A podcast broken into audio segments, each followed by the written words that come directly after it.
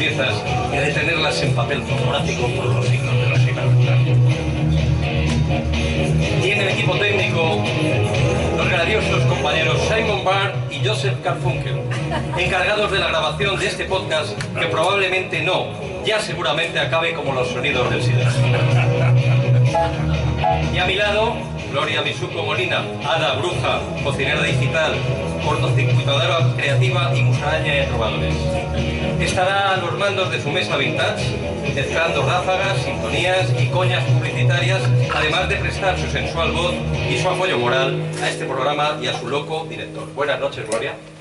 Buenas noches, Jorge. Buenas noches a Bueno, os presento, a mí me toca presentar a Jorge, el conductor sin papeles de Noches de Blanco Fetén, que intentará que la entropía enrojezca de vergüenza. No, si ya lo está haciendo, ya lo está haciendo. No hay ningún problema. Nos ha olvidado una parte importante del programa, una parte muy importante, porque claro, prácticamente viene de incógnito. Se trata de Carlota López Romero, actriz, pero que vendrá poseída por el espíritu de Lola, un personaje que se va a materializar en público hoy por primera vez en la historia. Fuerte aplauso para Carlota.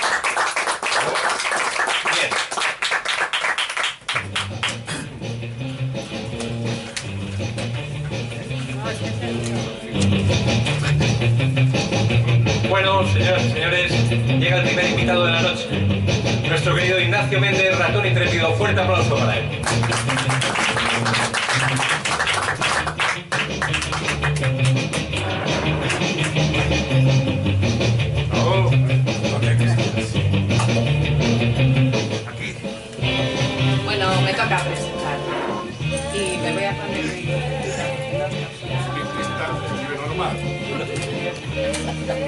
El ratón intrépido es un magnífico ejemplo ilustrativo de que vivimos en un, lugar, en un lugar abierto a todos y en el que cualquier diletante puede merecer una entrevista. Como tantos otros que no saben exactamente qué es lo que hace, se declara ecléctico, pero en realidad la mayor parte de su trabajo como fotógrafo, que tampoco es tanto, se centra en el mundo del espectáculo y especialmente en la fotografía de conciertos. Recientemente, y casi por casualidad, se ha introducido en el mundo del burlesque y el cabaret, que a veces está estrechamente relacionado con el anterior. Y como el sudor y la cerveza no están reñidos con el brilli brilli, no me preguntéis qué es, intenta aislar lo mejor de ambos mundos. Procura imitar lo mejor de los grandes fotógrafos al tiempo que mira con envidia su trabajo. Como ha desterrado definitivamente la idea de hacerse rico con esto, presta su colaboración a las bandas emergentes, facilitando su material a cambio de reconocimiento de su autoría que a veces funciona y otras veces no. Se deja ver por las salas de conciertos de Madrid y en algunos festivales como el Purple Weekend en León, Cáceres Iris Fled o el Madrid Burlesque Spain Fest y ha visto con sorpresa cómo su obra formaba parte de una exposición colectiva inaugurada en diciembre de 2018 en el Museo de Arte Contemporáneo de Castilla y León. Vosotros, Ignacio. Bueno, Ignacio, buenas noches. Buenas. Eh, ¿Se oye? yo creo que se te oye, ¿no? ¿Se le oye bien? Sí. Cuando está callado, ¿no? Muy bien. Pues nada, eh, Ignacio, dinos, eh, es curioso porque te conocemos hace muy poco. Eh, ha sido un descubrimiento para, para nosotros. Para mí eh, el primero. Claro, sí que te hemos visto en algunos festivales recientemente, pues no sé, por distintas eh, ciudades de España. Cuéntanos cómo llegaste a la fotografía de conciertos. Con casualidad. Pues porque, bueno, a mí siempre me ha gustado la fotografía y en el fondo siempre me gustaba fotografiar conciertos, pero en aquella época era imposible para mí, porque mi equipo no daba, o sea, en la época analógica era prácticamente imposible que un mortal fuese a un concierto a hacer fotos. Digamos que entonces la fotografía, las cámaras digitales empezaron a permitirte salir. Sí, eso y bueno, y la casualidad de empezar a ir a conciertos y conocer fotógrafos. ¿Tienes algún fotógrafo de referencia para ti que te guste especialmente seguir? Eh, bueno, en este mundo del concierto, el mejor de todos es Juan Pérez Paz, Fajardo. Juan Pérez. Eh, bueno, vive aquí en Madrid y es posiblemente, ahora mismo, en mi opinión, es el mejor del mundo. Festivales diversos, ¿no? Como Purple Weekend de Purple León. Weekend. ¿Qué es el Purple? El Para pa- ti. Bueno, pues para mí, realmente yo empecé a hacer fotos en el Parque Weekend. Hacer fotos un poquito más en serio. Entonces, bueno, pues procuro ir todos los años, Ah, tú eres unos cuantos, Macho. no suelo faltar. No sé. Y bueno, pues es una forma de mantenerme en contacto con una parte de la música que a mí también me gustaba, lo que sería la música moto. Y llegaste a ser fotógrafo oficial, llegas a ser fotógrafo, uno de los fotógrafos no, oficiales. no, no, fotógrafo, acreditado. fotógrafo invitado, acreditado. Invitado. Ajá, pero, eh, también tenemos noticias de que recientemente has sido seleccionado para otro festival en Cáceres, ¿no? De música Sí, celta. Cierto. Que es otra de mis mm, aficiones. Y bueno, pues dio la casualidad de que fui a, un, a, una, edición del año pasado y a raíz de eso conocí a la organización y bueno, se decidió contar conmigo para esta próxima edición. O sea que las fotos del Iris Flat de Cáceres, el Festival de Música Celta Internacional, este año va a ser el ratón intrépido, el fotógrafo oficial, ¿no? Eh, en principio sí. Perfecto, muy bien, buena noticia, buena noticia. Eh, tengo oído también que has hecho alguna incursión en cierto género curioso del cual queremos que nos hables.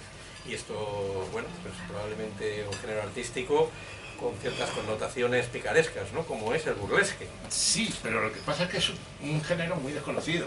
Eh, todos tenemos una, o tenía yo primero una idea bastante mm, adulterada de lo que realmente es el burlesque. El burlesque es, es un género eh, muy, muy emparentado con el cabaret, pero que no es cabaret realmente, es un poco de baile, un poco de actitud burlesca, digamos, y mucha sexualidad. Entonces, bueno, es hombres, mujeres, eso da igual. O sea, realmente aquello es una parte artística donde se muestra, imagino mucho, se muestra el cuerpo, pero sin, sin filtros. La pena es que no podemos ver las fotos. No podemos ver las fotos. Bueno, pero tienes, tienes una página web, eh, ¿podrías decirle a nuestros oyentes dónde pueden ver tus fotografías? Lo más fácil es el Instagram. Busquen The Reckless Mouse De Reckless Mouse. sí. Eh, o el ratón intrépido. Si buscas el ratón intrépido salen muchas etiquetas. Solamente hay un ratón intrépido ahora mismo haciendo Eh, fotos con, sí. con este seudónimo, ¿no? En principio sí. Muy bien, perfecto. Pues dinos que, con qué nos puedes obsequiar, ya que ha habido un Ah, cierto cambio de programa, ¿no? Tengo aquí al esclavo que está haciendo fotos. O sea, tienes un becario. Sí. Caramba, Por favor, becario, siéntate un fuerte aplauso para El becario es vergonzoso, el, be- el becario nos abandona. Bueno, eh, Si no pagas, yo no, da- yo no la actúo. o sea que- Tienes un problema con el becario, ¿eh? hay que darle un poquito de disciplina. Pues vamos a darle las gracias a Ignacio con un aplauso y... nada. Vamos a ver tu trabajo. Casi casi por nada, pero bueno. Muy bien. Continúa la noche de Blanco Fetén. Vamos a recibir a una artista peculiar, especial. Viene de lejos, viene de otras vidas. Se trata de Piedad. Piedad, por favor, ocupa tu lugar derecha.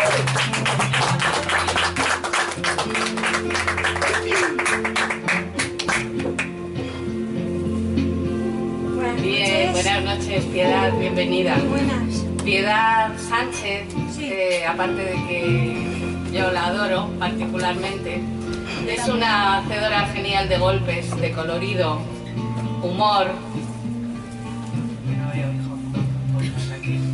Humor imprevisible, es poeta, es escritora, es pintora y amante de todo lo oculto y lo oculto. Madre mía. Vividora en el mejor de los sentidos. Con vosotros, Piedad. Se me han. No, Hola Piedad, buenas noches. Hola. Cuéntanos un poquito de aquí a Jesús Quintero del Rincón. Jesús Quintero te pregunta desde, el- desde Andalucía. Eh, hagamos una pausa valorativa. vale. Se queda muy bien, gracias.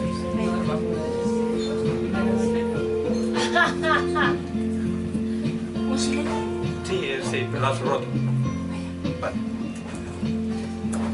Piedad, ¿por qué? ¿De cuál es que era para hacer tiempo para llegar a? Desde luego estáis en todo, ¿eh? Esto es fantástico. Eh, Piedad, eh, cuéntanos cuándo empezó tu inquietud creativa, tu inquietud por el mundo artístico. Bueno, hace mucho, ¿eh? Hace muchísimo y como un- ha sido tan, tan motivador, pues, pues he desempolvado todos los poemas que tenía por ahí. Y, Y nos vas a recitar, nos vas a leer. ¿Son poemas? ¿Son poemas? Sí, algo, sí, son poemas. ¿Pero son recientes o son de...? Hay de todo, Hay de ¿eh? todo. No, no, últimamente estoy más pictórica que... Ah, pictórica. Sí, ¿no? Pero de pictórica de pintar, no de... sí, de- sí, de pintar y de vivir. y- de vivir. sí. Eh, viva la vida, vivir. Ser. Sí, Pues te agradecemos estés aquí sí. que nos regales un Madre mía, no sabía por dónde empezar. Porque que- tengo muchos nervios, ¿sabes? ¿Tienes nervios? Sí. Y, la luz, la luz. Esta, esta, esta. Bueno, pues no sabía si empezar por un poema de esos que, que me eh, publicaron en el adelantado de Segovia cuando tenía veintitantos, que a lo mejor siempre es conveniente, o empezar por un, por un poema breve, que me has dicho tú que fuera breve. Bueno, no, no, no tanto, no tanto. Madre mía. Entonces, pues me dije, eh, ah, sí, este, este es fantástico, viene al caso, porque dice, es de una frase, es una frase. Dice, que breve. He soplado el polvo de los años haciéndolo sonar, soñar, con brío. Al final se han quedado descansando. Ah,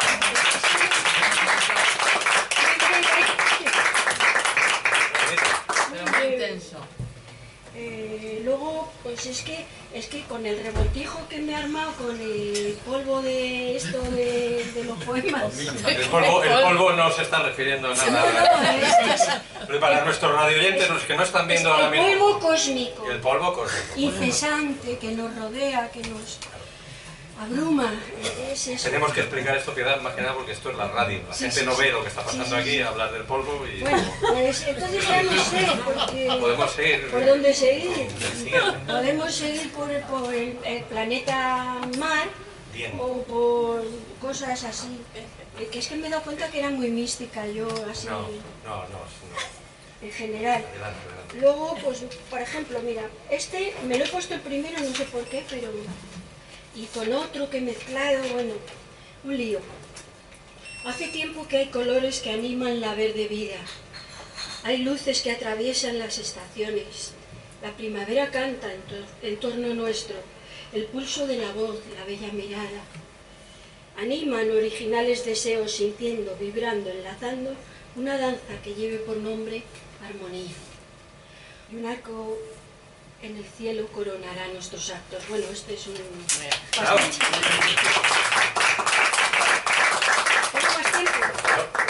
Tienes, tienes tiempo para un par de ellos más. Bueno, pues del mar, del planeta mar este que la conciencia no abarca. Y... ¿Cómo empezar? Vale, vamos a ver. Pues es que sobre el mar hay un montón de, de- de esto de cuando estás abandonada, del desamor, del amor, la pasión, de esto y aquello y lo de más allá.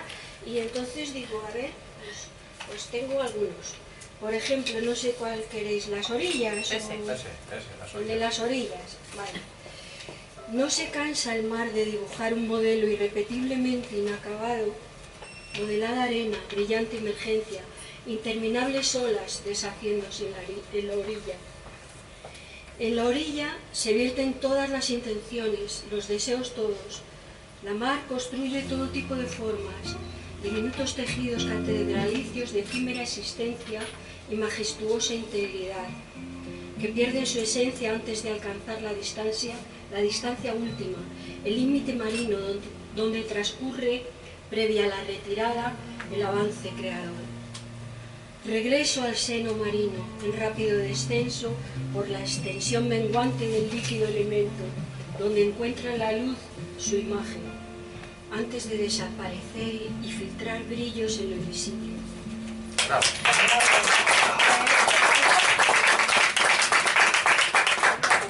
Madre mía, esto es fantástico. Piedad, ¿Puedo tenemos tiempo para uno más. Ah, Creo que el ¿sí? público quiere uno más, ¿verdad? Sí, uno más. A ver.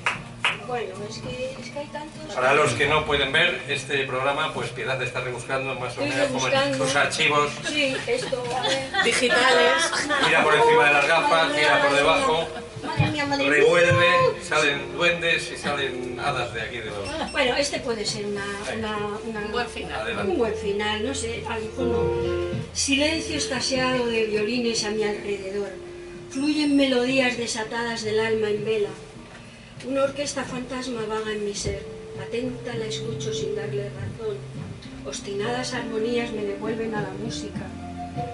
Sensaciones me conducen por la abierta campana receptora, alejando todo pensamiento.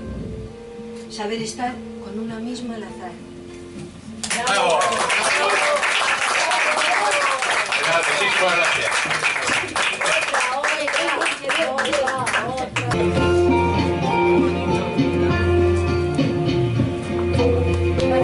Nos ha dejado sin palabras. Un descubrimiento, ¿eh? Eh, No sabíamos de esa faceta. Sabíamos, intuíamos de esa faceta, pero nos has dejado sin palabras, Piedad. Bueno, vamos a presentar al siguiente artista de la noche. Pasamos a música, pasamos a un cantautor, eh, pasamos a nuestro amigo José Romero, José Dibu. Se ha ido. Se ha ido. Ah, se ha ido. Perfecto, José Begut se ha ido. Ah, caramba. Creo que es la radio en directo. Ha huido. Sabía que le ibas a llamar. Perfecto. Bueno, pues nada. Vamos a cambiar el guion. Espérate que vendrá, hombre. Letra pánico escena. Ah, está en el servicio. Bueno, no pasa nada, no pasa nada. Ya viene, ya viene. ¿Quieres algo? José Begut. José Begut, los artistas en Romero tienen que pasar por el servicio. Pues había dicho ¿no?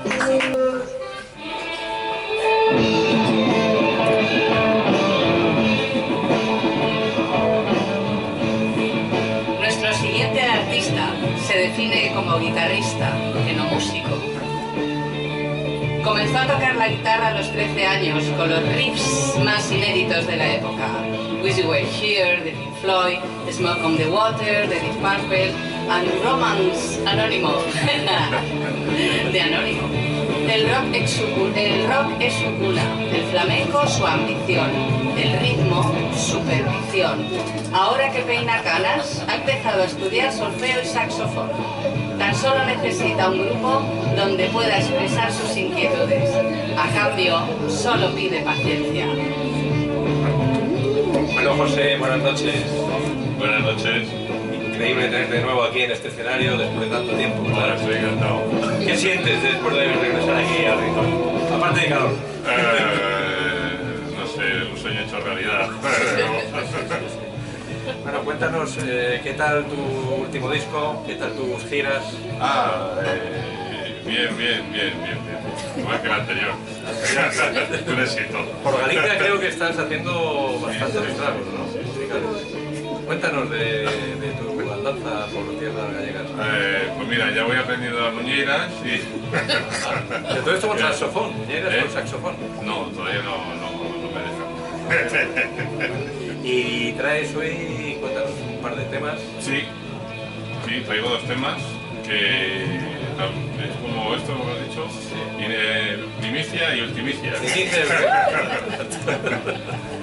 Eh, bueno, uno, uno, ahora lo presentaré, uno, eh, ¿cómo decir? Uno soy... Eh, a ver, Canta, Pepe. Vamos, Pepe, que tú puedes. Dalo todo. Pues uno es... Eh, ¿Título? ¿Cómo lo digo? ¿Cómo lo presento? Ah, Déjame ah. que lo, lo presente luego, por no adelantar. Bien, ¿Y el otro tema se puede contar? Eh, bueno, pues el otro tema es eh, pues algo que pasó muy recientemente, ¿vale? Un día de invierno, estos no. Eh, pues en el, estaba yo caminando, eso está basado en una... Bueno, también lo presento ahora. Ah, muy bien, perfecto. Gracias por ningunear al locutor de esta manera. Y con todos vosotros, José Vigul, José Romero. Tengo, tengo la mía, ¿no? Se me Sí, bien, bien, bien. Bueno, voy a engancharme a esto. Mientras José se prepara, vamos a escuchar unas llamadas que empiezan a llegar al programa, eh, opinando sobre Noches de Blanco, de Blanco. Enhorabuena por el programa. ¿eh? Ya era hora que hubiera, algún programa que ajustara por los jóvenes talentos y dejara un poco de lado toda la música enlatada que estamos siempre, ¿eh? lo dicho. Eh, felicidades, enhorabuena por el programa. ¿eh? Hola, soy Juani. Quería daros las gracias por vuestro programa y por vuestra iniciativa. Os estamos escuchando mi nieto y yo aquí en esta jornada de reflexión y la verdad es que nos habéis hecho pensar que no merece la pena nada, que esto es una mierda y que desde luego, pues bueno, pues lo mejor que puede haber es vuestro programa ahora mismo como programa electoral. Un beso muy fuerte para todos los artistazos y artistazas que estáis ahí. Un beso de mi nieto. Dale un besito, guapo. Otro beso mío, ¿eh? Adiós.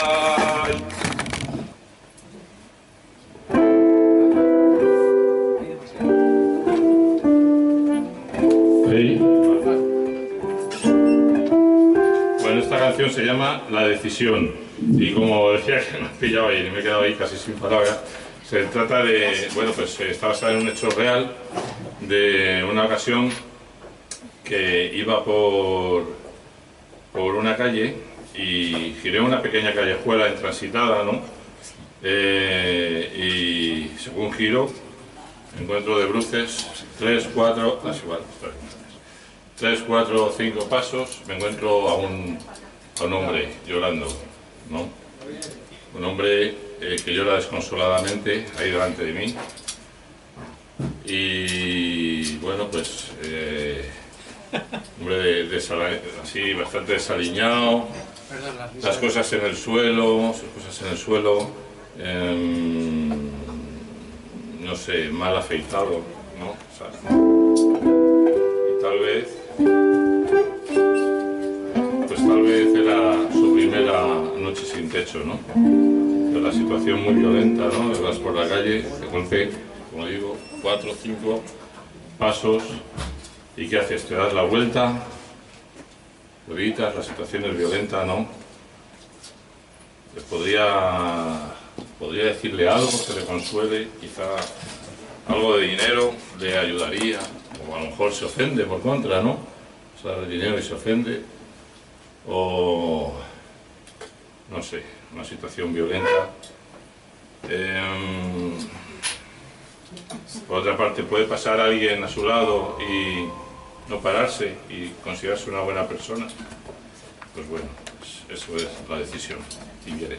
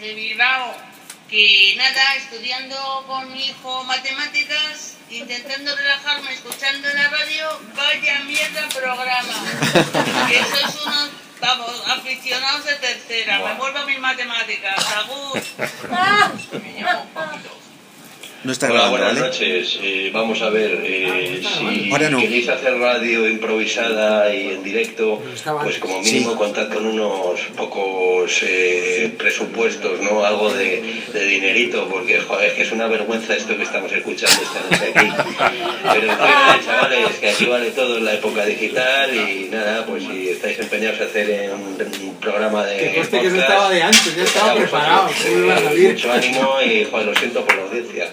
Vale, que os den. Hombre, bueno, gracias a nuestros radio oyentes por su, por su sinceridad que Bueno, no obstante, nosotros vamos a seguir fuertes, vamos a intentar remontar este programa entre todos. Ahora vamos a recibir eh, las- nuestra siguiente entrevista. Eh, se trata de un, bueno, pues de Josu Ortega, eh, un fotógrafo de naturaleza.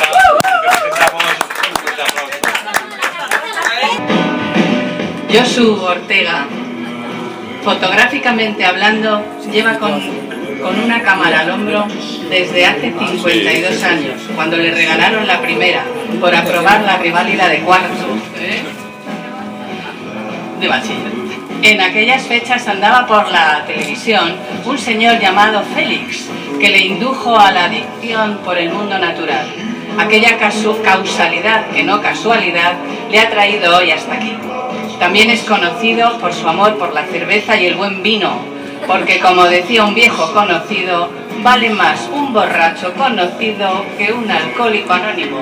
Aquí está Josu. Buenas noches, Josu. ¿Qué tal? Parece que no voy a dar el todo. Arrimamos bien el micrófono. A ver si va a pasar nada. Bueno, cuéntanos, Josu, eh, toda la vida dedicado a la naturaleza, ¿no? Pues prácticamente desde los 14 años eh, mi vida gira en torno al mundo natural. Eh, a veces con la cámara al hombro, a veces sin cámara, con los prismáticos. Y, nada, aquí estoy dispuestos a daros un poco la tabarra sobre lo que para mí es un mundo precioso. Y eh, podríamos hacer, aunque esto es radio y los oyentes no pueden No lo disfrutar pueden de ver. ello, pero el público presente sí, eh, nos gustaría saber si puedes mostrar algo de tu obra mientras te hago unas preguntas. Eh, pues sí, Que alguien te ayude. que- Asistente, asistente, que voy. Allí está la asistente. Lo que te- esta foto es de un, de un pequeño animal, es bastante más grande que su tamaño real, más o menos eh, son dos tercios el tamaño real del animal. Es un, bueno, es Juanita, es, es una vecina, es una, una curruca cabecinegra, está captada en, en una eh, en una planta de, eh, de encina pequeñita en, eh, en el río, a ver cómo se llama este río, en el parque de Monfragüe, eh, no me acuerdo ahora cómo se llama el río, el Tieta, efectivamente, en el río Tieta. Esta ya así no la vamos a ver, nos hemos cargado la luz, pero bueno. La, la primera es una pareja de abejarucos que llevan muy poquito entre nosotros, han venido a, a primeros de mayo. Eh, es una pareja en la que el macho corteja a la hembra y le ha presentado, el macho es este señor de aquí, de la, de la derecha, le ha, le ha ofertado una, una abeja que la hembra acepta.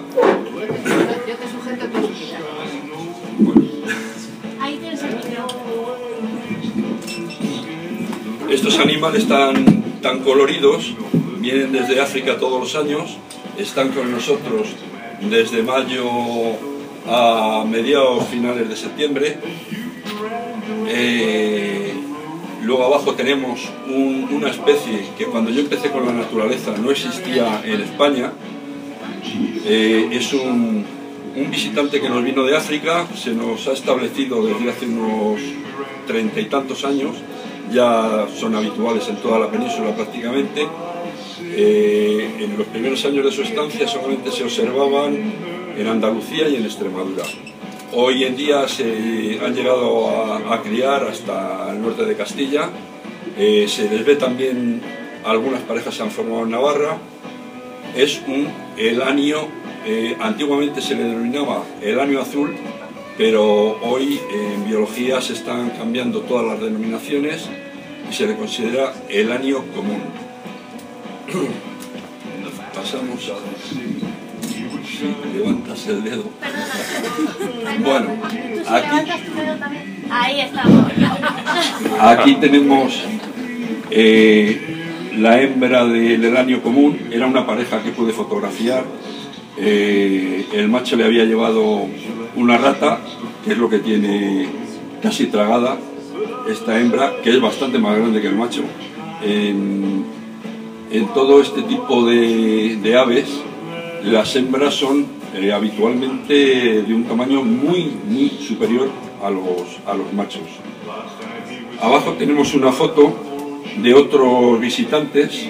Estos son visitantes de invierno. Eh, son grullas que nos vienen desde el norte de Europa, Polonia, Finlandia, Suecia, y pasan el invierno con nosotros. Vienen a primeros de noviembre y están con nosotros hasta finales de febrero o primeros de marzo que se suben al norte a criar. Esa foto está eh, hecha en Teruel. Bueno, pues ya pasamos de animales. Este es uno de los, el de arriba es uno de los animales más impresionantes de, de las aves eh, voladoras más grandes que existen. Es un buitre negro, es habitual en nuestra península, vamos, habitual y prácticamente único en Europa. Eh, este animal criaba en todo el sur de Europa y, por diferentes circunstancias ha llegado a una situación prácticamente de extinción.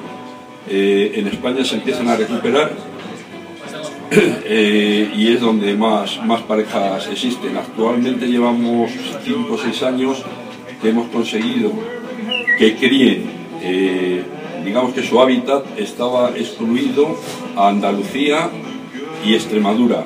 Actualmente eh, en Madrid tenemos una de las colonias más importantes de cría de, de este ave, en la Sierra del, Lozoya, eh, con más de, de 200 parejas criadoras y llevamos, ya digo, que 10 años intentando que se establezcan y se desarrollen tanto en Pirineos como en la Sierra de la Demanda. Josu, Josu, perdona. Mientras seguimos viendo tus fotos, nos gustaría hacerte unas preguntas. Ah, Eh, por aquí con, conmigo, por favor. Mientras Gloria enseña. Bueno, mientras seguimos viendo estas maravillas de, de fotos, eh, te quería hacer cuatro preguntitas. Muy, muy sencillas, pero a su vez muy, muy puedes desarrollar. Por ejemplo, para los que no lo conocemos a fondo, ¿qué es la fotografía de, naturaleza? Bueno, básicamente la fotografía de naturaleza es la plasmación del mundo natural que nos rodea en imagen fija. Esto es una, una idea, digamos, de libro, pero yo creo que incluye una, una pasión por, por todo lo que, lo que es el mundo natural, no solamente en sus formas vivas, sino incluso a nivel de paisajes o a nivel de territorios. ¿Cómo se cataloga la, la fotografía de naturaleza? ¿Se cataloga de alguna manera? Eh, bueno, mm, dentro de la fotografía de la naturaleza podemos dividirla en seis grandes grupos. Eh, la fotografía de paisaje, que es bastante habitual y muy sencilla para, para todo el público en general. Tenemos la, fotografía de vegetación, que es una fotografía también estática. Tenemos la fotografía de fauna, que es la que realmente a mí me interesa, es la, la que para mí tiene una, una mayor eh, realización personal. Luego tenemos la, fotografía submarina, que últimamente está tomando eh, un impulso bastante importante. Tenemos también la fotografía nocturna, que gracias a, las nuevas técnicas que nos ofrecen las cámaras digitales se consiguen auténticas maravillas. Y por último, otro tipo de, fotografía de animales que se llama la macrofotografía. Esta es una fotografía muy, muy especial. Eh, para cada uno de estos tipos, indudablemente, existe eh, una, digamos, que una forma de, usar la fotografía totalmente diferente. Los medios son totalmente distintos. Eh, yo, por ejemplo, en mis trabajos suelo utilizar bueno, pues la, la típica cámara reflex y luego objetivos de gran tamaño, un- o llamados teleobjetivos. El, el más usual el- o el, más cómodo es un, un 300, que es un cacharro eh, que pesa kilo y medio y, y no está mal. Y el más importante para mí es el, el gran teleobjetivo, un 500 milímetros, que son 3 kilos y medio, y que es bastante arduo de, de manejar. Eh, pero Josu, por entenderlo todos eh, nosotros, eh, yo que algo, algo he escuchado de tu trabajo, ser fotógrafo de naturaleza no es simplemente ver un pájaro, captarle... O sea, dinos exactamente cuál es el mayor sacrificio para un fotógrafo de... Bueno, mayor sacrificio y mayor placer. Indudablemente, la fotografía de naturaleza implica, una serie de conocimientos eh, a los que tenemos que, trabajar. eh, no solamente conocimientos de los animales que vamos a, to- a fotografiar, porque el hacer fotografías de animales no es salir con la cámara al campo y parar a lo primero que, se presenta, que bueno, puede ser un, un comienzo para alguien que, que no conoce. Nosotros cuando vamos a hacer fotografías sabemos lo que vamos a fotografiar y entonces tenemos que preparar nuestro trabajo eh, conforme a la época del año. Eh, indudablemente hay una cosa muy importante de la fotografía fundamentalmente en todos los géneros es captar la luz. Eh, no es lo mismo eh, una fotografía en un local que una fotografía en la calle. Cuando tú quieres mm, ver a un animal en plenitud, tienes que hacerlo con las mejores luces. Las mejores luces, por suerte, por desgracia, eh, la mejor luz de todas es el amanecer, para lo cual requiere que tú antes de salir a hacer una fotografía, pues tengas que dedicarle, antes de que amanezca, dos o tres horas a preparar todo el entorno, poderte camuflar, Antes de que amanezca. corroborar que De noche, bicho, hablamos de noche. efectivamente, de noche. ¿eh? O, eh, lógicamente no se hace la misma, la misma noche que vas a ir. Se prepara en varios días, se observa al animal si realmente tiene fijación por ese sitio. Y como no es una ciencia exacta, resulta que a veces te das el madrugón y el bicho no aparece. Pero bueno, eh, te llevas eso, una madrugada más. ¿Alguna, alguna anécdota que hayas tenido muy... no sé, Y muy bueno, ahí eh, en esto de la fotografía, normalmente los animales, no sé si estáis habituados a verlos, eh, son fundamentalmente esquivos, es decir, no se dejan ver. No sé las veces que habéis podido ver un jabalí, un ciervo, un zorro, un lobo. eh, es, es complicado verlos y sobre todo verlos a una distancia fotografiable. Cuando yo hablo de que voy con teleobjetivos, los teleobjetivos no son unos aparatos que me dejan ver a mí a mil metros o a mil quinientos, no, no. Yo los veo igual que con un objetivo de 50. Para hacer una buena foto tengo que estar a una distancia entre 10 y 20 metros, no, no puedo estar mucho más lejos. Entonces, anécdotas, pues muchas. Eh, me acuerdo de una vez que fui a visitar, que si quieres ver eh, las fotos del otro álbum, que son mejores. Eh, en- fui a ver, a hacer fotografías a unas abutardas, que son eh, el pájaro volador, bueno, el pájaro no, perdón, el ave voladora más grande que tenemos en, en todo el Paleártico. y, y vi la zona donde estaban, era un campo eh, donde habían, acababan de, cortar todo el sembrado y habían hecho estos eh, paletones grandes de, de paja. Entonces se me ocurrió pedir permiso al, al dueño del campo para hacerme un agujero dentro de, de la paja y esperar allí. Vi que las, las paseaban por allí, había un, un laguito donde iban a beber y paseaban habitualmente. Entonces se me ocurrió meterme allí a las 5 de la mañana, cayendo una lluvia impresionante. Hacía mucho tiempo que no llovía, pero ese día se desquitó. Estuvo lloviendo las 17, 18 horas que estuve metido en el agujero, eh, chapoteando, porque a pesar de que había puesto unos palés, eh, el agua ya llegaba por encima de los palés. Y bueno, pues cuando uno tiene que estar tanto tiempo, tiene que asumir también que hay una, una serie de necesidades que tienes que tragártelas o, Fisiológicas. no puedes salir, porque si, si tú sabes escondite, no solamente fastidias eh, las fotos que puedas hacer, sino que esas aves no vuelven a ese lugar en años. ¿eh? Entonces hay que tener cuidado. Esa- es- ese fue uno de los días más felices de mi vida, porque ahí no sé si las veréis, hay dos fotos de las agutardas.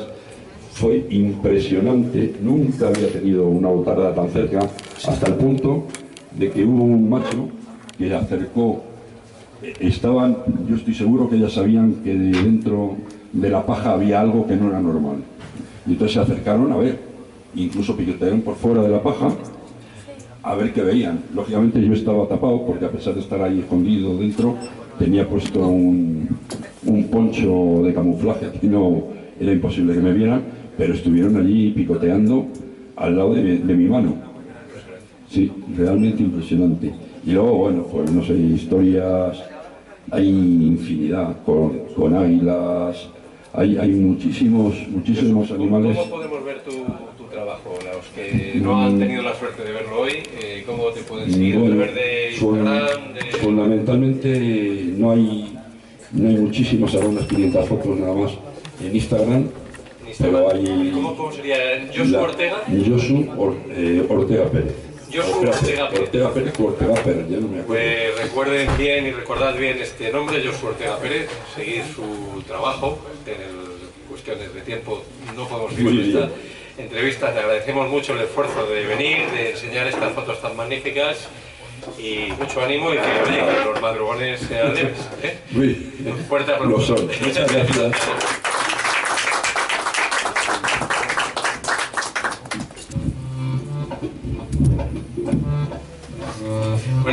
en Radio FT.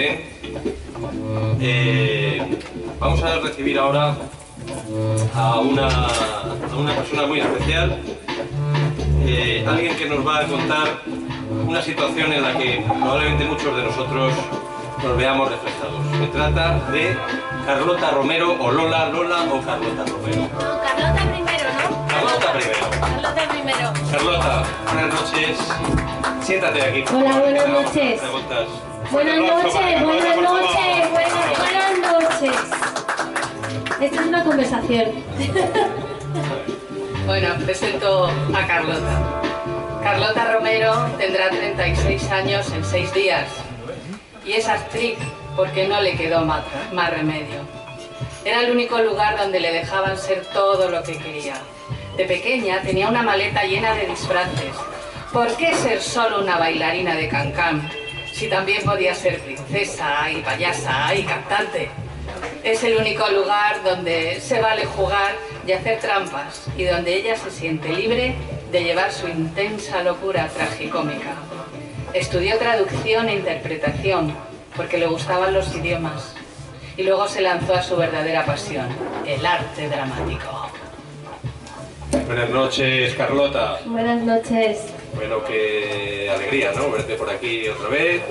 Que, bueno, pues eh, estamos deseosos de que nos cuentes qué es lo que vienes a, a representar, si es que vienes a representar algo. Es una primicia, creo, ¿no? Es una primicia, una primicia primiciosa aquí, eh, que muchísimas gracias a Jorge y a Gloria, por favor, un fuerte aplauso para ellos. Esfuerzo, que yo sé lo que es mucho esfuerzo. Sí, porque los radio oyentes desde luego están Eh, siendo... claro, claro. Entonces, pues esto es, vengo aquí a hacer una cosa novedosa que por primera vez se va a ver en el mundo mundial. en realidad no lo hago yo, lo hace mi hermana gemela Lola. Eh, desde pequeñitas fuimos separadas, eh, ella le tocó la suerte de ir a Gibraltar y a mí de quedarme aquí. Entonces, pues ella tiene una historia que contar que es muy interesante. Vas a presentarla, sí. Voy a- es que es un poco tímida, está por ahí, Ah, está y ahora ¿Vas a la, buscarla? la voy a buscar. Mientras la presento Tú yo. preséntala, tú preséntala. Bueno, Lola viene de Gibraltar antes de que se haga efectivo el Brexit, porque tiene una importante misión que cumplir. Y parece ser que necesita aliados. Os necesita a todos vosotros. Hoy todo el mundo necesita hablar inglés. Pero os habéis preguntado por qué. Si paella es paella o paella y cerveza es cerveza, ¿por qué nosotros no reivindicamos lo nuestro? Nos lo va a contar Lola si está por ahí ya. Está llegando Lola. Mientras llega Lola, creo que han llegado unas llamadas al programa. Vamos a ponerlas. Esperamos que sean más benevolentes que las anteriores.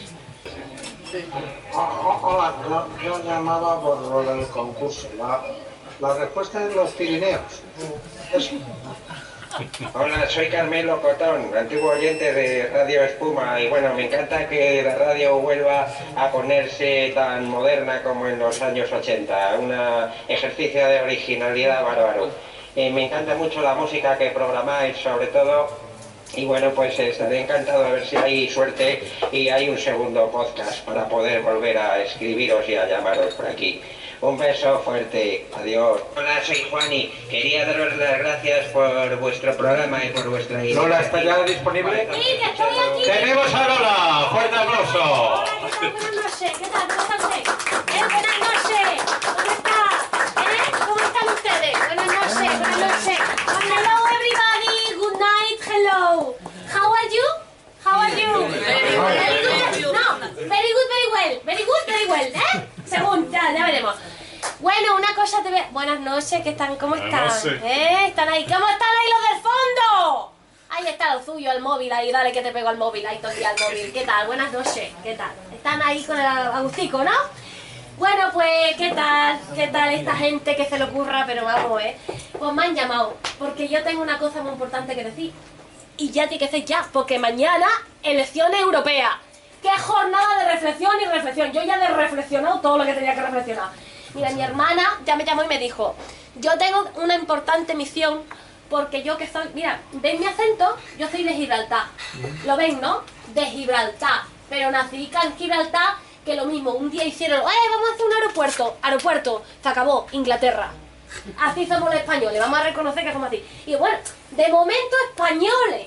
Pero llega el Brexit, ¿y qué pasa? ¿Y qué pasa? ¿Qué hago yo?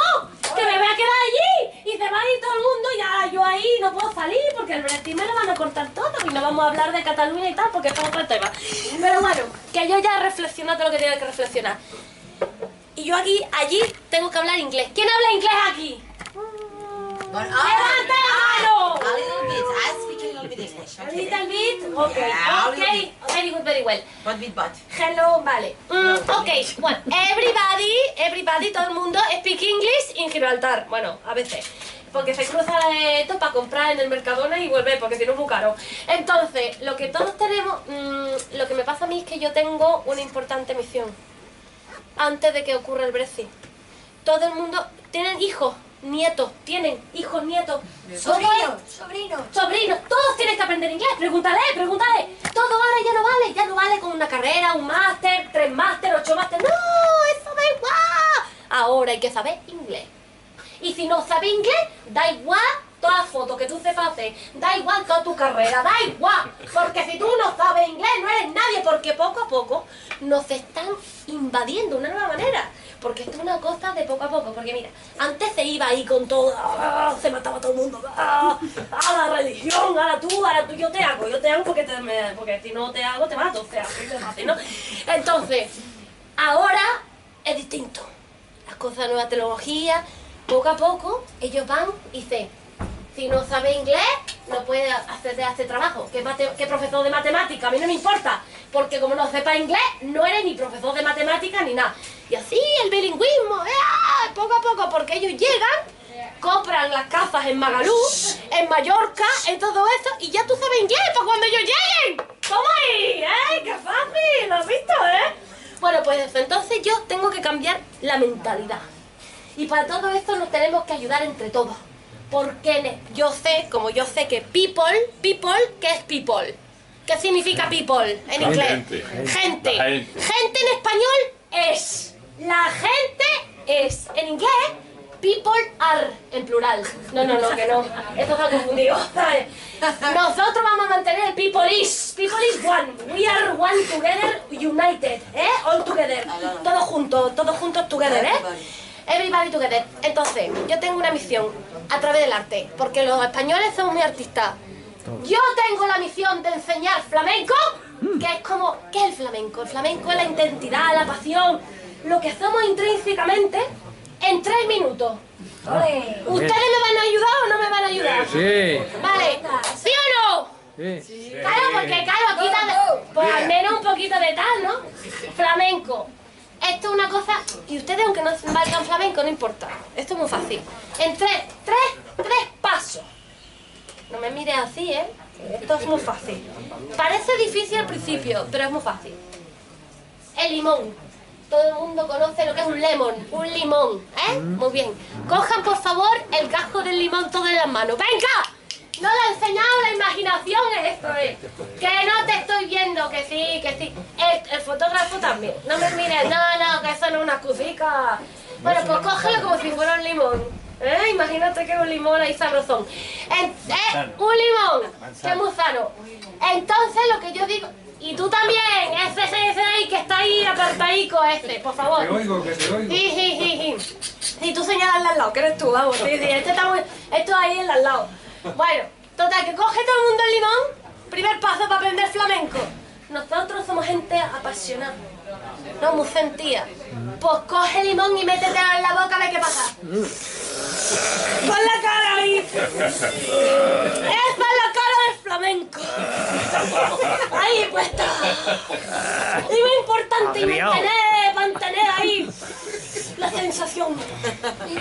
Intensamente. ¿eh? A verlo, a verlo cómo lo hace. Ole, vamos a ver. Ole. Eso es Joshua, ahí vámonos. Un poquito más de... No importa. Antes tenemos una, una jornada de reflexión. Tú reflexionas. Entonces, mientras hacemos esto... Primer paso, ya está. Fenomenal. Ya saben hacer la... eh, mm, a ver, si vivimos entre el verdaderamente ni un por ciento del, del, del flamenco. Seguimos. Entonces, la segunda parte del flamenco es ¿Quién no ha tenido moscas en verano? Tenemos toda una relación con las moscas de verano. ¿Cuántas moscas hay en verano en su pueblo? Mogollón. Pero eh, vamos, o sea. ¿Y qué hace usted con la mosca? Porque está con el macatón, pero no. Ahí, con la mosca. Ahí está. Ahí está. Vamos a matar moscas a la gente, por Dios. Por ahí, voy.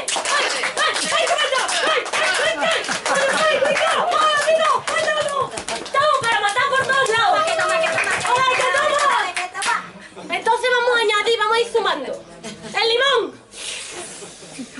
Y a matar moscas. Por si acaso ahí eh, intentar las que quedan. Y la tercera parte y última.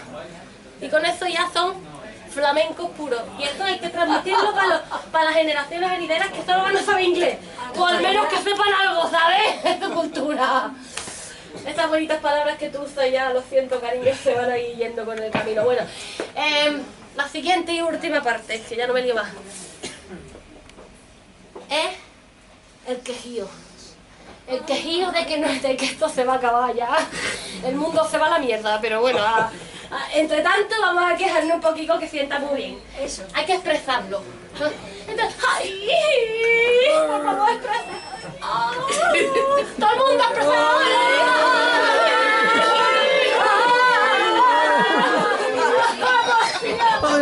Muy bien, ¿qué Se han perdido la mitad, pero no pasa nada, ¿eh? Como si nada, así se, apañan. Total, que ya tenemos los tres ingredientes. Vamos, el limón.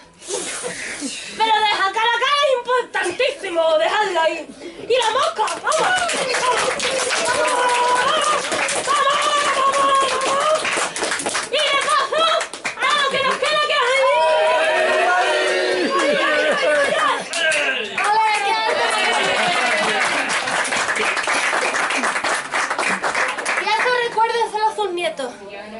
Cuando ellos tengan que ir a una entrevista y le aparezca el inglés, ¿no? Que habla con todos los tipos de Frey Salver y todas esas cosas que ni entiende, que su nieto le diga al otro.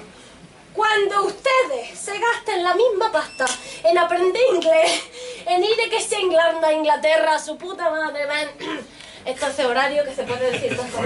Bueno, pues entonces, cuando tú te gastes todo este dinero, todo este, todo este tiempo, toda la vida, para aprender inglés, lo mismo que yo he gastado en aprender inglés, tú lo emprendas en aprender español, entonces hablamos. Buenas noches.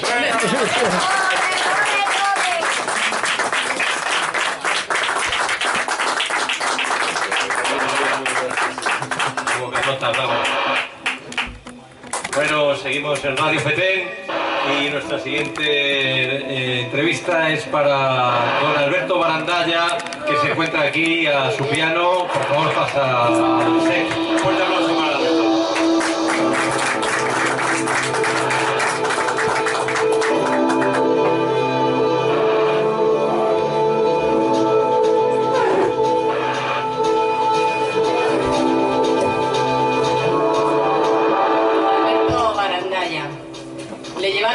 Conservatorio desde pequeño y casi consiguen que odie la música.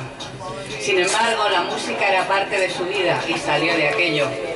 Salió hace ahora más o menos 30 años, que son la mitad de los que ahora tiene. Y en esta mitad se ha dedicado a hacer todo lo que puede en música, clásica, instrumental, contemporánea, pop rock, soul, gospel, flamenco, ele, mira. Él dice no ser profesional, pues se dedica a la informática. Pero donde falta técnica pone amor al arte. Y donde falta el tiempo de ensayo, noches cansadas. Que a los 60 empiezan ya a no ser pocas. Su mayor deseo es jubilarse para poder hacer más música. Buenas noches, Alberto. Muchas gracias por estar aquí. Que, bueno, pues, eh, ¿qué tal? Y a ti por ayudarnos a la parte de con tu piano, con los medios técnicos que a veces se ponen en contra. Bueno, eh, ¿desde qué edad empezaste? Desde muy pequeñito, ¿no? Sí, sí, en mi, en mi familia era típico llevar a la, a la gente a tocar piano, o sea, aprender piano, desde los 5 o 6 años de Y era una cruz, como habéis dicho, horrible. ¿Y solo piano no has tocado otro instrumento? No, a mí en concreto eh, nada más enseñar. Bueno, luego después a lo largo de mi vida he tocado muchas cosas, pero realmente lo que aprendes desde pequeño, pues más te queda, pues es- ¿Y componer? ¿Cuándo empiezas a componer? No, eso fue, eso fue después de que, de que acabé odiando la, la música, como habéis dicho, efectivamente, por estar tantos años en la música. En- estuve un montón de años sin tocar música. Y luego después fue justamente cuando, cuando nació mi primera hija, cuando empecé a hacer música. Y desde hace 30 años, porque ella tiene 30 años ahora. Así que en aquel momento es cuando empecé de nuevo el teclado, que lo antiguo que, que tú conoces, seguramente hemos hecho bolos juntos con ese teclado, que ahora ya por suerte está más viejo que, que todo y no le puedo sacar de casa por eso las armas. Y, y empecé con ese teclado a hacer, música Y esta noche nos traes algo, tuyo, ¿no? Sí, eh, bueno, os voy a castigar con no hacer algo. Voy voy a tocar un, un arreglo mío de una obra clásica, pues para, para ver si lo reconocéis. Y luego después pensaba tocar una de otras, quiero decir, con, Perfecto. Pues te esperamos mientras te preparas. Fuerte aplauso para Alberto.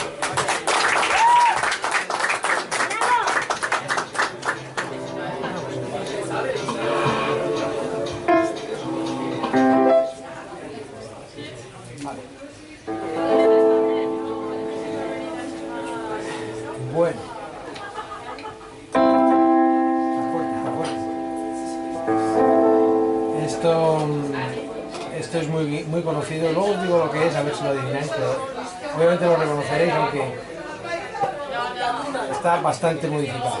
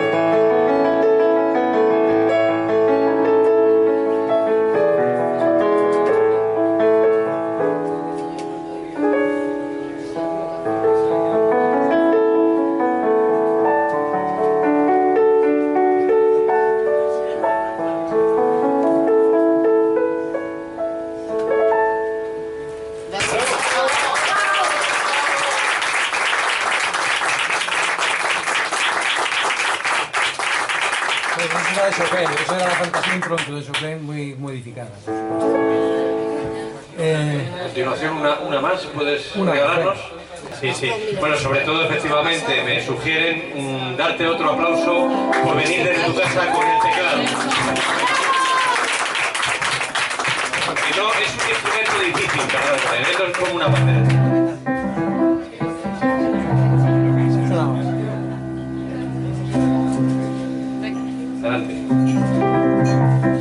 ¿Cómo se titula? esta se dura más que nunca. Más que nunca.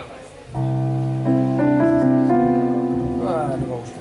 Quita eso y lo tocamos en un trío.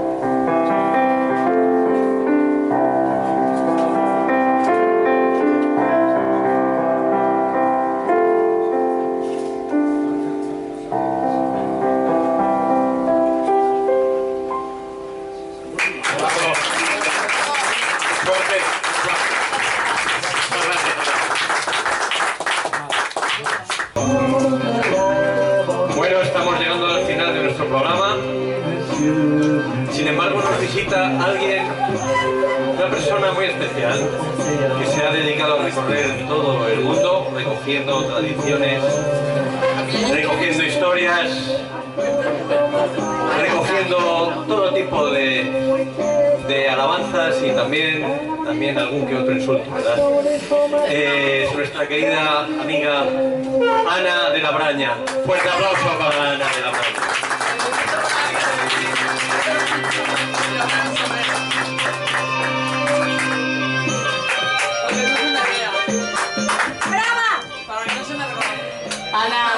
De la Braña es una escribana montesina, baluarte de cuentos y leyendas orales a la luz de la lumbre. Todo ello recogido en su peregrinaje vital por los polvorientos caminos de la Braña. Buenas noches, Ana. Buenas noches. Esto no, no estaba.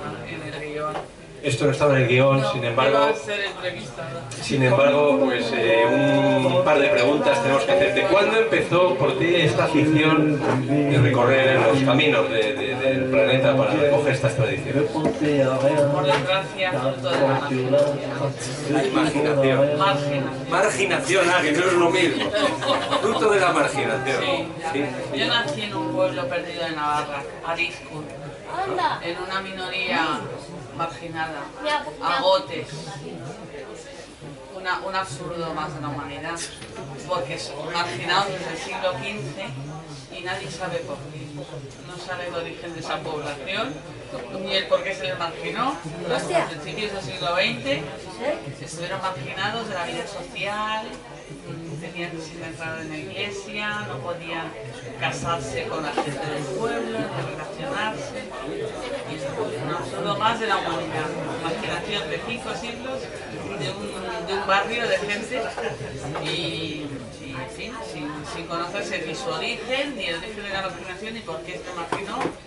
Eh, pues todo tipo de leyendas y realmente pues, ha, du- ha perdurado hasta el siglo XX. Ahora se supone que ni siquiera han existido, pero Pero están ahí. entonces pues eso me... Y, y creo que tu especialidad es la de lo que se viene llamando cuentos imaginarios en la penumbra. Especialmente, porque en fin, yo me- no me gusta que se conozca mi personalidad y que se me vea eso tengo con un gorro. ¿Y, y- cómo, cómo construyes estos? Me han, me han dicho, me han dicho, gente que ha asistido a estos rituales que tú haces, que ha de producirse como una oscuridad absoluta. Efectivamente. Tengo que confesar que so- uso mm, el truco de producir un ambiente, una oscuridad especial y realmente lo único que hago yo es transcribir lo que el, por motivo del ambiente se crea y, y crean los, los que comp- comparten conmigo esas noches de penumbra. Es de un lumbre. cuento grupal. Un cuento grupal. Yo realmente solo me limito a escribir, por eso me oculto la identidad, porque soy una absolutamente... ¿Por qué Ana de la Braña? ¿Por qué ese nombre?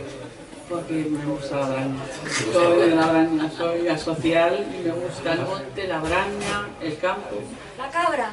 La cabra. La cabra tira al monte. Ay, ay. Y bueno, pues sería, sería posible contemplar tu, tu, tu habilidad hoy aquí en directo. Para eso he venido con mi prima, mi He venido pluma con... de la, de la Vemos ahí habilidad. que traes unos, unos faroles, candiles. unos candiles, una pluma. sí.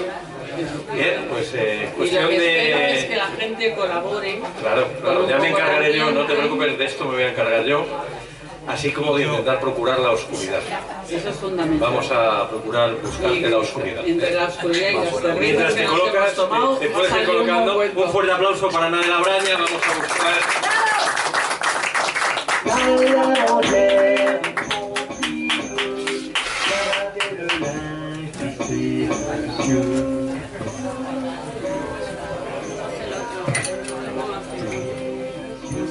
Eh, Juan, Juan, llamando a Juan. Llamando a Juan. Hola Juan, buenas noches Juan. Juan, nuestro anfitrión. Juan, Juan, Juan, eh, te pedimos que se produzca la magia del aquelarre. Va a haber un aquelarre. Ah, bueno. Ha de apagar tú, tú como dueño omnipotente de este sagrado lugar. Necesitamos oscuridad absoluta. Oscuridad. Bueno, sí. Ninguna. Oscuridad. Ninguna. Ana, el protocolo cuál era el que habíamos pactado, turno por turno, ¿verdad? Efectivamente. Vamos a elaborar un cuento.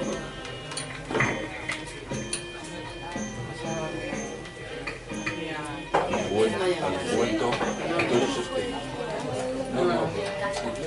Vamos a esperar la oscuridad. Invoquemos a la oscuridad entre todos, por favor. Oscuridad.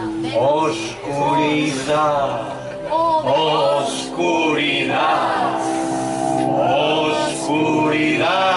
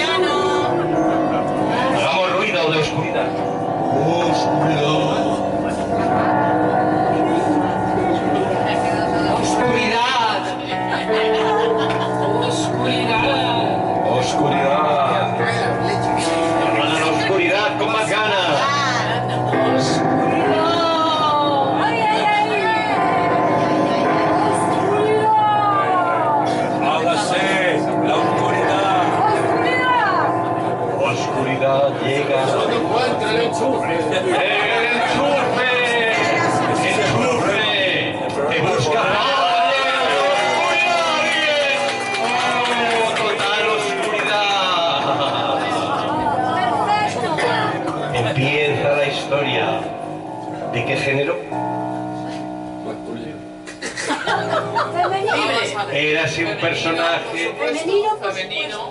Érase un personaje femenino. Una personaje.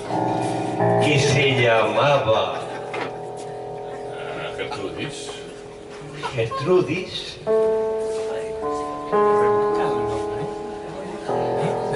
Puedes lanzar una pregunta. ¿Qué hace Gertrudis en la oscuridad? ¿Qué está haciendo Gertrudis en la oscuridad? El freno de mano y miró por la ventanilla.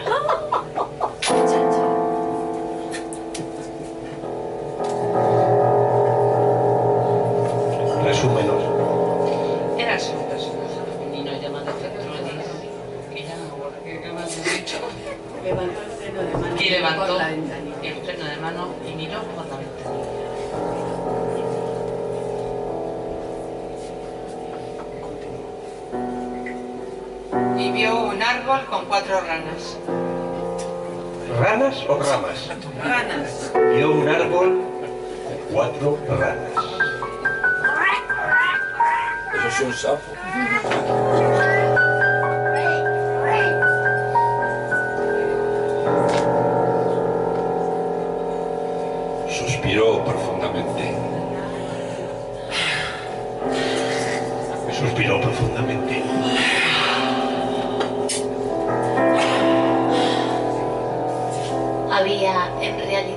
Tres ranas y un sapo. Había en realidad tres ranas y un sapo. Resumamos hasta aquí Ana de la Braña.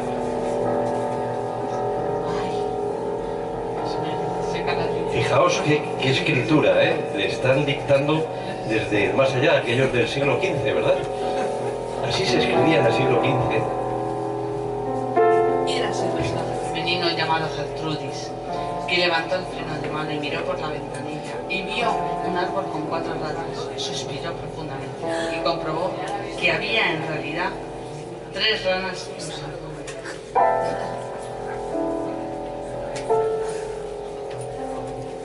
Un intenso sonido escuchó en la lejanía. Un intenso sonido escuchó en la lejanía. ¿Cómo era el sonido?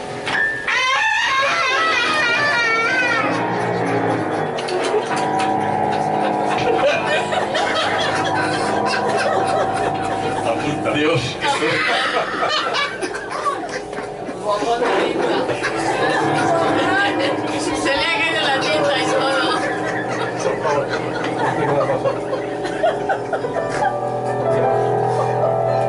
¿Cuál no fue el asombro cuando vio?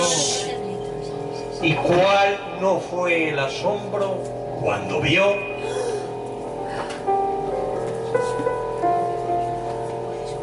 Una gaviota caer. Una gaviota al caer. Yo su lo siento, pero van raras gaviotas. Va pasando de todo. Y tú sin cámara. Y en la oscuridad. Continúa la historia. Y la gaviota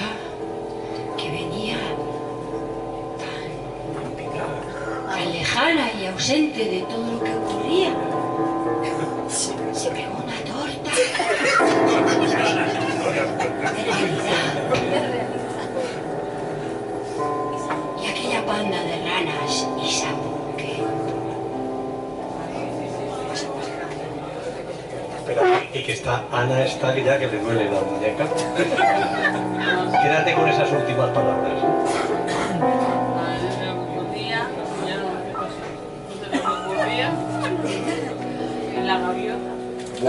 Bueno, todavía Se dio un golpe de realidad. Dio un golpe de realidad. Se dio un golpe de realidad. Que. Y algo pasó. Hasta ahí. Bien, resumamos. Está, está clarísimo.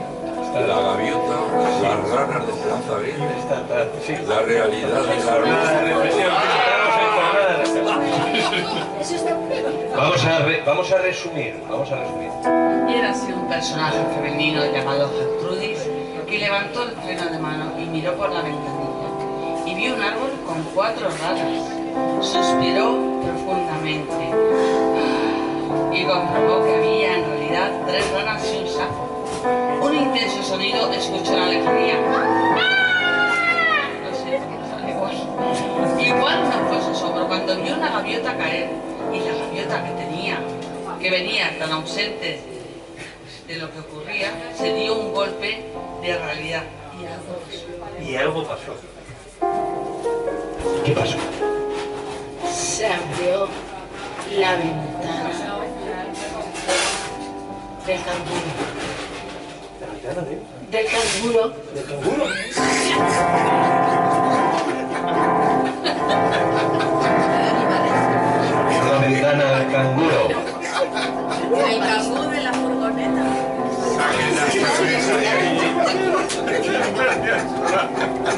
Resultó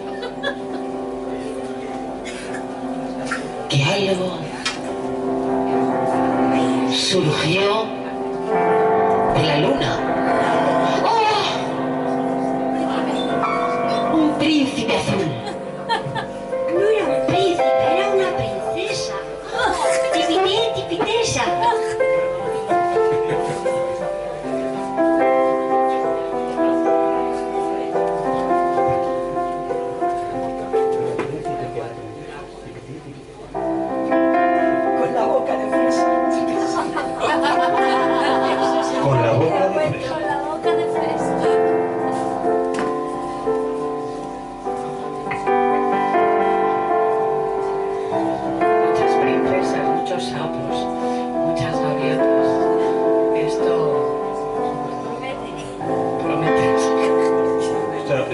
de la historia o comentario? Eso es,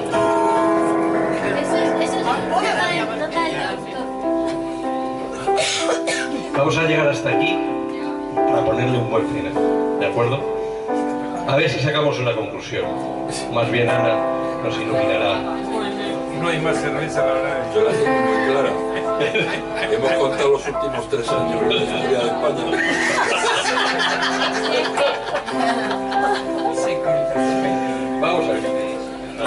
Cuando, cuando, tú quieras. eh, Por favor, silencio. Llega el cuento antes del final. Era, érase un personaje femenino llamado Gertrudis que levantó el freno de mano y miró por la ventanilla. Y vio un árbol con cuatro ranas. Suspiró profundamente y comprobó que había en realidad tres ranas y un intenso sonido escuchó en la lejanía. No, no, así no era. Espera, repítelo.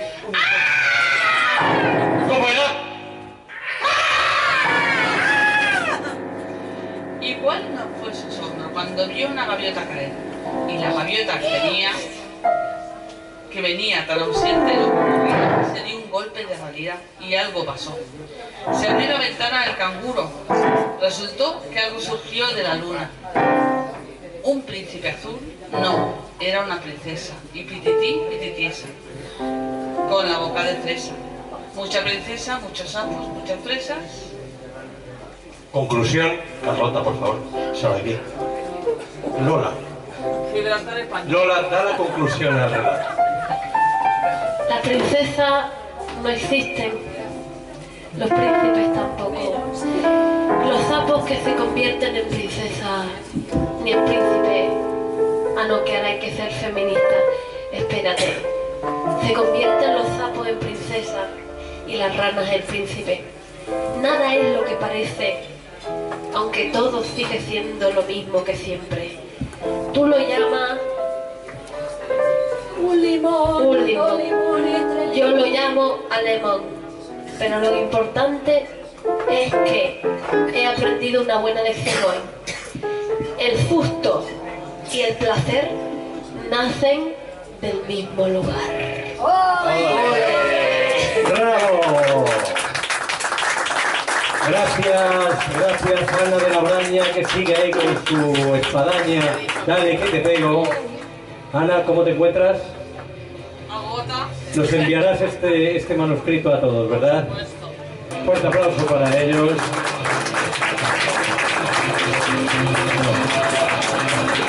Ah, sí, nos llega una llamada de última hora, perdonad, un momentito. Una llamada. ¿Alguien está interesado en darnos un mensaje? A ver. Seguimos por la oscuridad. Tenemos, tenemos un mensaje, tenemos un mensaje eh, de Paquito.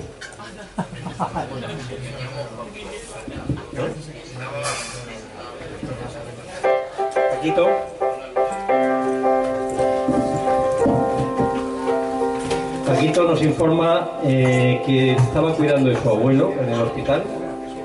Su abuelo está en coma desde hace cinco años y se ha levantado de la cama a apagar la radio porque dice que este programa es una auténtica mierda. Muy agradecidos a Paquito por su sinceridad y nos alegramos por favor. ¿eh? Bueno, ahora vamos a recibir a Sandra. Sandra nos va a, a dar eh, una pincelada final, una guinda final a esta noche de radio. Un placer de estar con vosotros, a todo el mundo. Me lo he pasado muy bien, ha sido espontáneo. Yo he venido aquí al Rincón del Arte Nuevo a ver a mi amigo Juan y me he encontrado con una actividad sorprendente de, de talentos, con un gran pianista que me vas a acompañar. Eh, vamos a improvisar algo. Vale, vale, yo ¿Vale? te acompaño a Y muy breve, muy brevemente hacemos una improvisación porque aquí ha habido una- un despliegue de talentos espontáneos. Me llamo Sandra, ¿vale? Y vamos a hacer una improvisación. Mm, Vamos a hacer sobre el instante. El instante. Entonces voy a ir muy rápido, esto lo he escrito yo, pero lo vamos a, a- a hacer musical. Entonces, eh, te pasa, sucede así, gime, se nos acerca, te rompe a pedazos el alma, no se piensa, se siente lo veloz que va y te agarra con garra. No quieres perderlo y rejuveneces y también, también envejeces, pero no pasa nada, se televisa. Él solo es prota, es topo, es el rey reina, es goma, es arte, es soplo, es suspiro, orgasmo evidente, muerte, vida, traición, un saberlo todo. Nada, se va, no lo coges, no por ello se escapa. Atrápalo, atrápalo, atrápalo, atrápalo, atrápalo, atrápalo. Que la vida avanza, ella la vida avanza. Ella, ¿la sientes bien viva? Aún siendo un instante en tu instancia. I will say it's real. That I'm singing for you in this little instant of my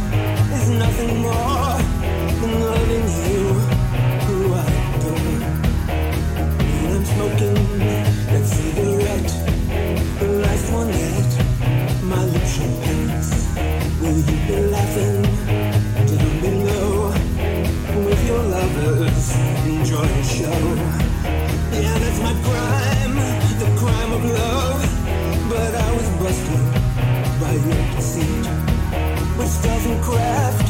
I use my art, and now in chains, my broken heart.